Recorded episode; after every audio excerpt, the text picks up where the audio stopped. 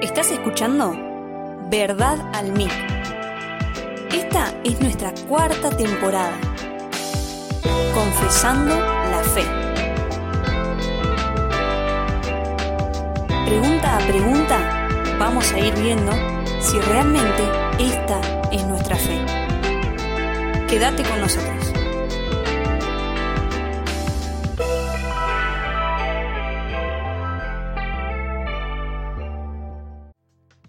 Muy bien, hola a todos, bienvenidos una vez más a Verdad al Mic. En esta cuarta temporada, que la verdad que estamos muy contentos de poder comenzar, aunque bastante dilatado, realmente, no, no es en el tiempo que nos hubiera gustado. Pero bueno, acá estamos una vez más, le damos gracias a Dios por eso.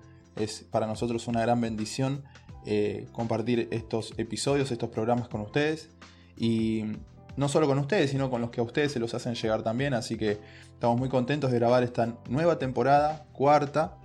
Y lo que vamos a estar viendo esta, esta, temporada, como ya pudiste ver en, nuestros últimos posts y, en la introducción que nos hizo Debo, la confesión de fe, la confesión de fe de Westminster. ¿sí? Es una confesión eh, preciosa y nos pareció bueno para este tiempo, sobre todo, asentar las bases de lo que nosotros creemos. Voy a hacer una breve mención de esto en un momento, pero es importante que lo que vos crees sea tu fundamento, sea una roca donde vos estés apoyado. Y nosotros sabemos que ese fundamento, esa roca, solamente es la palabra de Dios. ¿sí? Entonces, esta confesión de fe, tenés que saber lo siguiente. No se trata de un montón de hombres y con buenas ideas que dijeron, bueno, vamos a hacer nuestra confesión de fe, vamos a ver qué creemos y vamos a plasmarlo en, un papel y vamos a hacerla recorrer todas las iglesias que, que, esté a nuestro alcance y vamos a ver eh, la respuesta de la gente. No, sino que lo que estos hombres hacen o hicieron, y es lo que todos nosotros como creyentes debemos hacer, es extraer de las escrituras la fe. Es decir, nosotros vamos a estar en un formato de preguntas y respuestas. ¿sí? A esto nos vamos a abocar Principalmente nos vamos a abocar al catecismo menor de esta confesión de fe. No te asuste con la palabra catecismo, yo me asusté. ¿Por qué? Porque uno dice catecismo, que dice catolicismo. No, no, no. Catecismo tiene que ver con una enseñanza, ¿sí? una cátedra justamente. ¿Qué es lo que vamos a estar viendo? ¿Por qué menor? Bueno, porque es muy simple. Es una pregunta y una respuesta. Que va a depender de vos si te conforma la respuesta o no te conforma. Y en ese, en ese trabajo vas a tener que fundirte en las escrituras y todas esas cosas que quizás digas, che, pará, eh, que me quedó corta la respuesta, eh, está bien la pregunta, pero la respuesta quizás le falta añadir algo, profundizar un poco más. Bueno, ese va a ser tu trabajo. ¿sí? Lo que nosotros trataremos de hacer esto es dinámico y al final de cada episodio hacerte una pregunta. Para que vos revises si lo que estás creyendo está fundamentado en la escritura o simplemente está fundamentado en tus propias ideas. Si son tus propias ideas, tus propias tendencias eh, juveniles o, tus tendencias de una edad madura, la que querés plamar en la escritura, o estás dejando que la escritura te diga cómo son las cosas. Hace unas temporadas atrás estuvimos viendo que solo la escritura es la palabra de Dios y solo la escritura es la única regla de fe y práctica que hay en la iglesia. No hay autoridad mayor que la escritura. Entonces, considerando esto, eh, vamos a estar leyendo este catecismo, ¿sí? vamos a estar viendo algunas de estas preguntas, las que creemos más transversales. Lo que queremos dejar claro son básicamente qué es lo que nosotros estamos creyendo, cuál es nuestra fe. Y vuelvo a repetir, esta confesión, este catecismo no es una idea que se le ocurran a 4, 5, 10 o 20 personas. dicen, bueno, nosotros creemos en esto y, y se terminó. No, sino que ellos van a la escritura y de la escritura sale una pregunta y de la escritura sale la respuesta. Eso es lo que a nosotros mejor nos puede suceder. si No estar en las manos de ningún hombre o de ninguna buena idea de un hombre, sino en las manos del propio Dios, que Él es fiel a su palabra. Y como está escrito, así es. Entonces, vamos a ver eh, la primera pregunta que trae este catecismo menor, que a mi juicio, y creo que al de todos, es muy y muy importante es totalmente fundamental para toda persona, no solamente para los cristianos, sino para toda persona. La pregunta número uno del catecismo menor es la siguiente. ¿Cuál es el fin principal de la existencia del hombre? Boom. Porque esta es una pregunta que cada persona, si no se la hizo, debe hacerse. Porque no estamos en el universo por azar. No estamos en el universo porque, bueno, estamos. La pregunta que nos podemos plantear es, ¿por qué existe algo en vez de existir nada? Y si existe algo es porque hay una causa. Tiene que haber un propósito. Entonces, ¿cuál es el fin principal? Fíjense el, énfasis, ¿verdad? El fin principal de la existencia del hombre. Y esto es importante porque nosotros hacemos muchas cosas durante nuestra vida, mientras nos vamos desarrollando. Nos casamos, tenemos hijos, estudiamos, hacemos amistades, etcétera, etcétera, etcétera. Entonces, dicho esto, la pregunta que en realidad debemos hacernos es, ¿cuál es el fin principal? ¿Para qué razón estoy yo sobre este planeta Tierra? ¿Cuál es la razón? ¿Cuál es mi propósito en este planeta Tierra? Voy a entrar en la respuesta y lo vamos a ver en la escritura, ¿sí? Entonces, la respuesta es la siguiente, muy simple. El fin principal de la existencia del hombre es glorificar a Dios. Y algo más. Y gozar de Él para siempre. Lo primero que quiero que quizás entiendas o, quizás tenga que sacar de tu cabeza es la idea de un Dios narcisista. La idea de un Dios egoísta que dice, bueno, yo creo y es para mí y, y hay egoísmo en Dios. No, no hay egoísmo en Dios. De hecho, de hecho, la creación demuestra que Dios no es para nada egoísta. Dios creó, hizo todo un huerto precioso y perfecto y puso al hombre ahí para que disfrute de eso. Y no solamente disfrute de lo que Dios había creado para él, sino que además disfrute de él, disfrute de Dios. Entonces, es importante que nosotros entendamos que las tendencias al egoísmo, las tendencias al narcisismo están en el hombre, no están en Dios. Y algo que nos puede pasar con frecuencia es pensar en Dios o pensar de Dios como pensamos de cualquier hijo de vecino. Esto no puede suceder. Nosotros tenemos que conocer a Dios y quién es Él, cuál es su carácter. Y de esa manera nosotros podremos disfrutar de Dios y, predicar a Dios con más perfección. Y tener una relación con Dios mucho más gloriosa, amena. Pero en la medida que yo pienso de Dios es en la medida que yo me conduzco delante de Dios. ¿Se ve? Entonces, si el mundo piensa de Dios que Dios es un narcisista, ¿cómo Dios va a crear todo para su gloria? ¿Qué, qué egoísta Dios? ¿Qué, ¿Qué, necesidad tenía Dios de hacer esto? ¿O Dios necesita de, los aplausos de las personas para, estar satisfecho? Y la realidad, la respuesta a eso es no. Justamente, Dios no necesita de ninguna aprobación, de ningún aplauso, y de que nadie diga qué bonito que hiciste todo. Dios no necesita de eso. E, la razón por la cual vos estás pisando este planeta Tierra es porque Dios te lo concedió. Y lo hizo para su gloria, para que en el transcurso de tu vida, como cristiano, le des gloria y honra al Salvador. Le des honra y gloria al que te creó. ¿Sí? Esto es importante porque vos también cuando haces algo, pedís el crédito por eso que acabas de hacer. Y no te gustaría que otro se lleve el crédito por lo que vos hiciste. Esto pasa en la vida. Entonces, quitarle a Dios su gloria y, y quitarle a Dios y decir, no, yo voy a vivir mi vida como quiero, a espaldas de Dios porque yo soy una persona libre, eso es vivir a espaldas de Dios, eso es estar en pecado. Y no crean que pasa solamente en los incrédulos, en los no creyentes, eso pasa mucho hoy en la iglesia cristiana. ¿Sí? Le dicen a Dios cómo tiene que hacer las cosas. Le dicen a Dios cómo tiene que obrar en la vida del creyente. Eso es una blasfemia, eso es una herejía. Entonces, el fin principal por el cual estamos en este mundo, que pisamos este planeta Tierra, es glorificar Dios. ¿Qué quiere decir esto? Quiere decir que tu vida, tus pensamientos, tus andanzas, tus decisiones siempre estén de acuerdo a la voluntad de Dios expresada en las Escrituras. Eso es glorificar a Dios.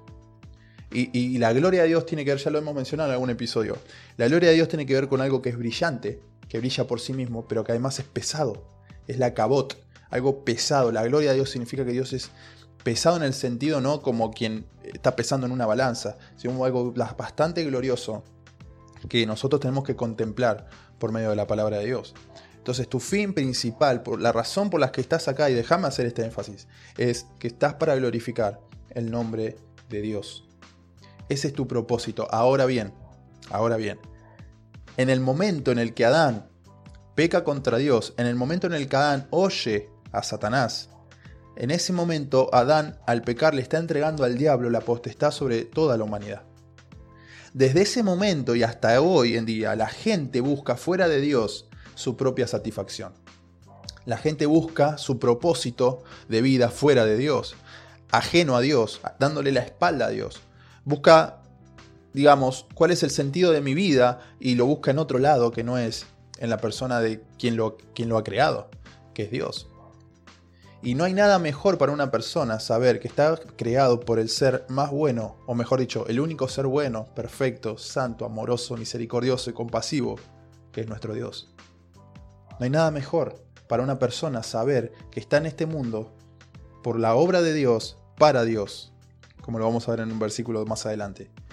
Entonces, tu finalidad es esa. Cuando vos haces algo que está por fuera de eso y lo haces para vos, lo único que vas a encontrar es insatisfacción insatisfacción. Permítanme darle un ejemplo que, que todos estamos familiarizados. Vemos el mundo del arte, eh, de la música, eh, vemos personas que ganan millones de dólares. Millones y millones de dólares, tiene fans, que parece que crecieron y nacieron para ello. Parece que encuentran en, eso su, propósito de vida y los ves ahí muy felices, pero ustedes como yo han escuchado a muchos de estos artistas deprimidos, porque no saben por qué razón están donde están. O viven. ¿Para qué viven? No lo llena su fama, no lo llena su, fandom, no lo llena los millones de reproducciones en, YouTube. Están deprimidos. Recuerdo el caso de un futbolista uruguayo que jugaba en Godoy Cruz de Mendoza, acá en Argentina. Un chico que vivía, digamos, jugaba en un equipo, si bien quizás de, segundo nivel o de segunda eh, selección, por decirlo así, pero tenía su dinero, tenía su departamento, tenía su vida. Pero él no lo llenaba, él estaba deprimido. Su fin fue suicidarse. Él se suicidó, él se quitó la vida. Entonces, en la medida que nosotros buscamos fuera de Dios la razón de nuestra existencia, lo único que vamos a encontrar es fracaso, tristeza, eh, oscuridad.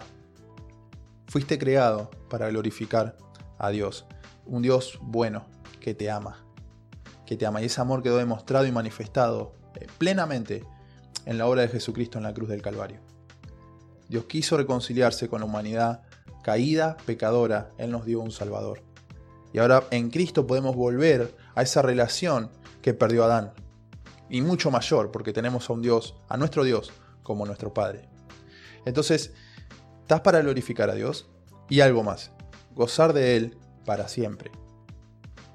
Qué palabra esta, ¿no? Gozar para siempre. Todos sabemos lo que es gozar, disfrutar. Disfrutamos de muchas cosas en esta vida. Disfrutamos de placeres en esta vida, de un buen gusto de helado, de un buen asado. Disfrutamos de, la compañía de los amigos, nos gozamos, nos recreamos con nuestros cónyuges, con nuestros hijos. Sabemos lo que es gozar. Esta confesión nos dice que estamos para gozar de Dios para siempre. Así que nuestra relación con Dios no es una relación eh, tal como de jefe a súbdito, no es una relación tal como, por decirlo así burdamente, de un ser humano a un perro, a una mascota. Es una relación eterna de un padre con un hijo. Podés disfrutar de Dios como un padre disfruta con su hijo. Esta es la relación que vos podés gozar y no tener una relación cuasi religiosa con un Dios que quizás esté enojado conmigo eh, y voy a la iglesia para que Dios no se enoje conmigo, porque si no, no, no, eso no es, no es algo correcto. Vos podés gozar de Dios porque Dios es tu Padre. Y para esto obviamente tenés que volverte a Dios, tenés que rendir tu vida a Él, tenés que vivir para Él y encontrar que en Jesucristo sos libre para vivir para Dios. Y entonces tu vida va a tener total sentido y vas a poder estar contento contenta porque encontraste el sentido de tu vida, que es glorificar a Dios. Ahora, muy bien, estas son palabras muy bonitas, pero vamos a dejar que la escritura eh, nos convenza de esto. ¿sí? Muy bien, vamos a leer por un momento Isaías. Quiero que, lo tengan en cuenta este pasaje, después vamos a leer otros más, pero este es uno que para mí es muy clave respecto de este tema.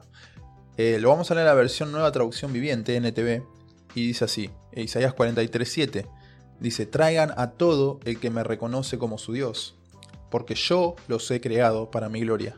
Fui yo quien los formé. Y sin querer respondemos a la pregunta que ¿estamos en este universo por azar? No.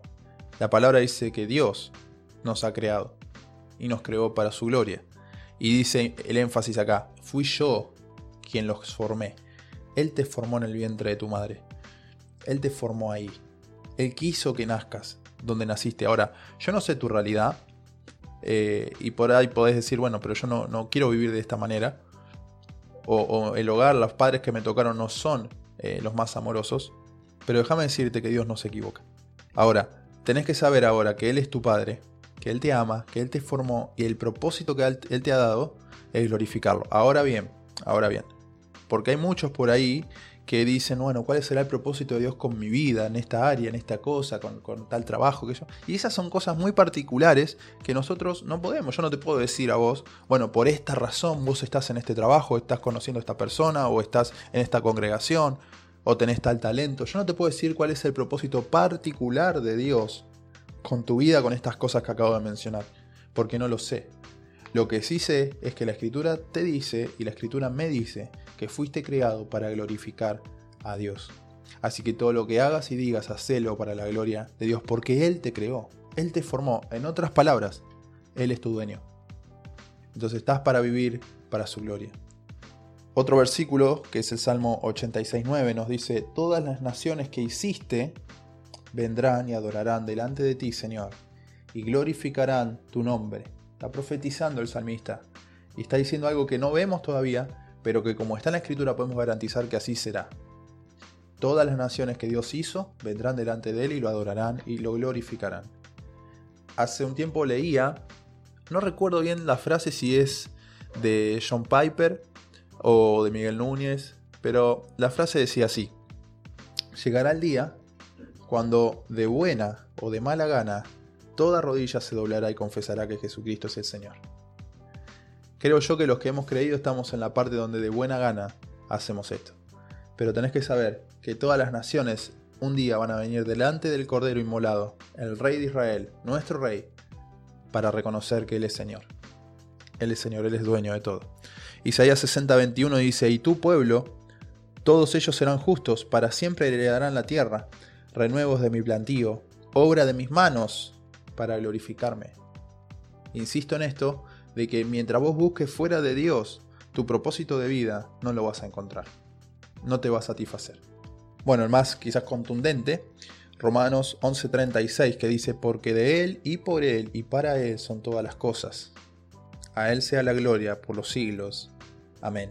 Repito, porque de Él y por Él y para Él son todas las cosas. Todo le pertenece a Cristo todo es de Él.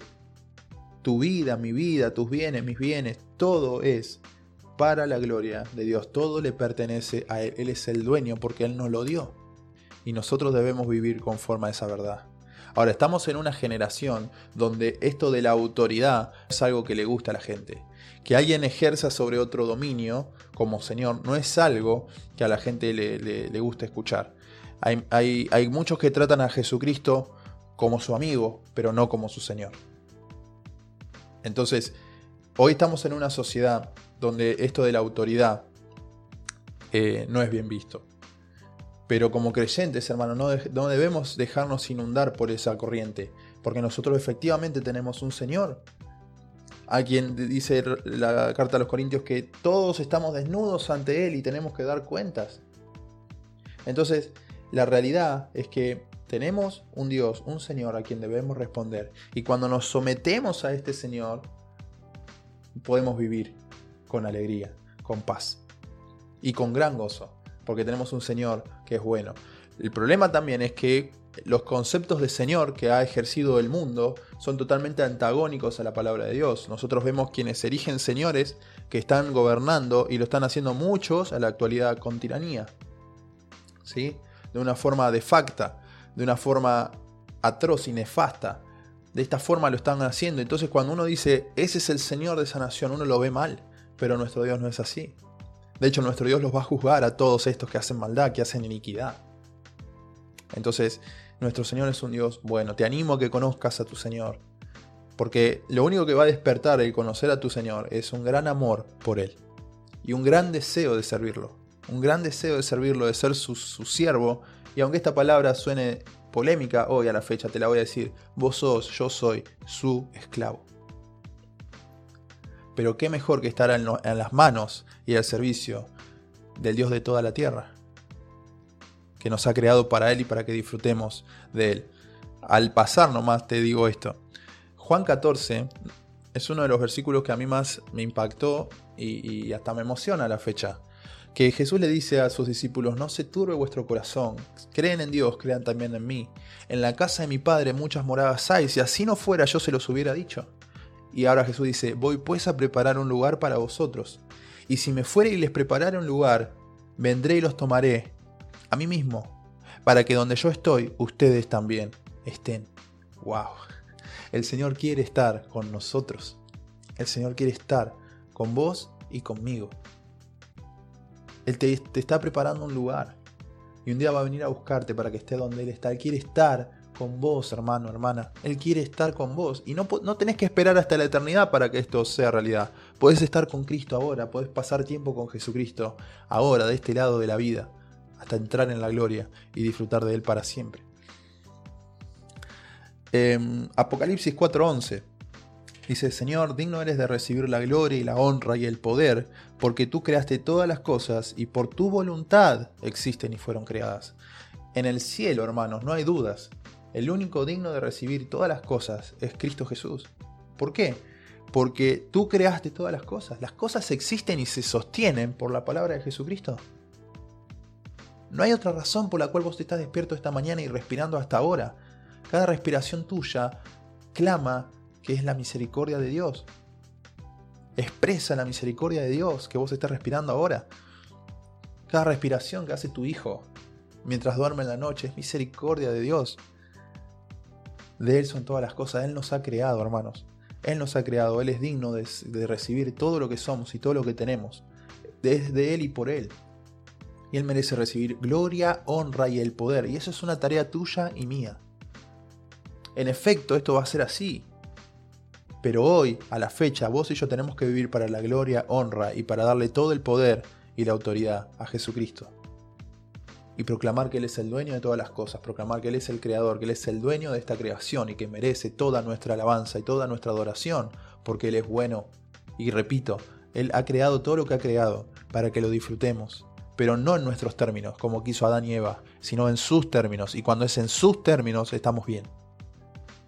Miren hermanos, el mundo te va a ofrecer cosas que a priori parecen satisfactorias, parecen llenadoras, parecen darte alegría, pero que finalmente vas, te van a dar muerte. Jesús clama y dice, ¿de qué le sirve al hombre ganar el mundo si pierde su alma?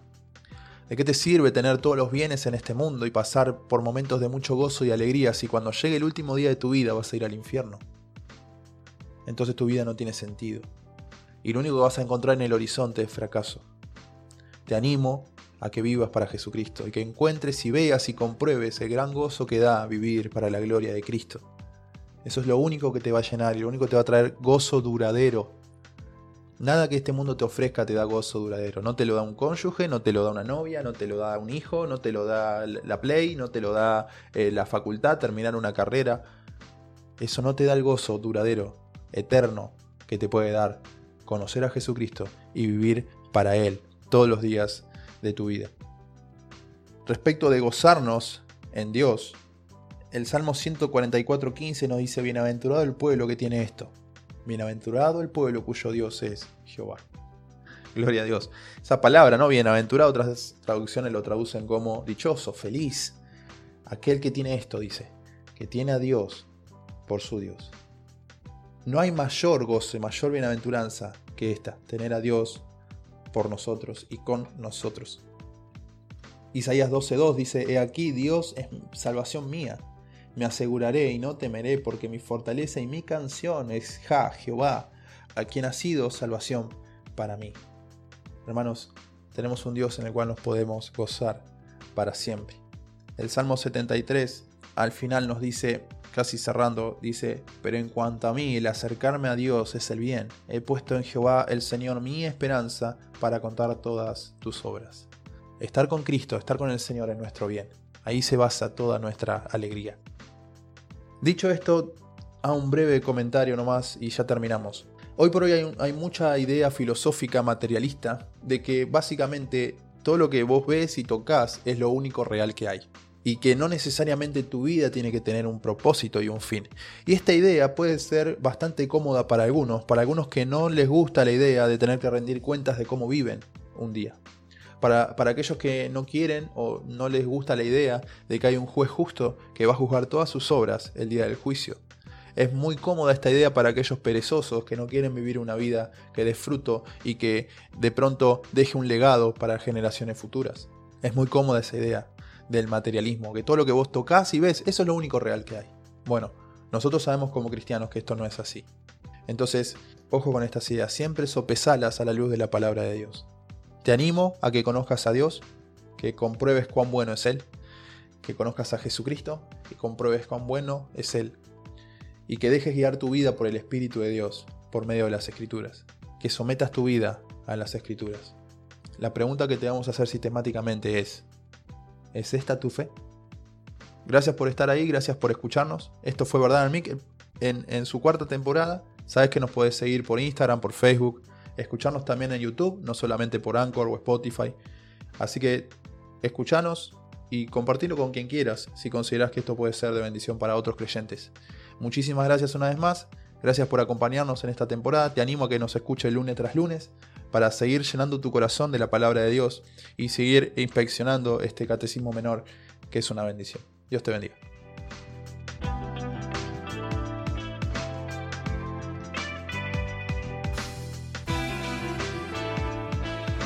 Este fue el podcast de la semana. Esperanos cada lunes para escuchar un nuevo programa sobre esta nueva temporada, Confesando la Fe. Gracias por escuchar Verdad al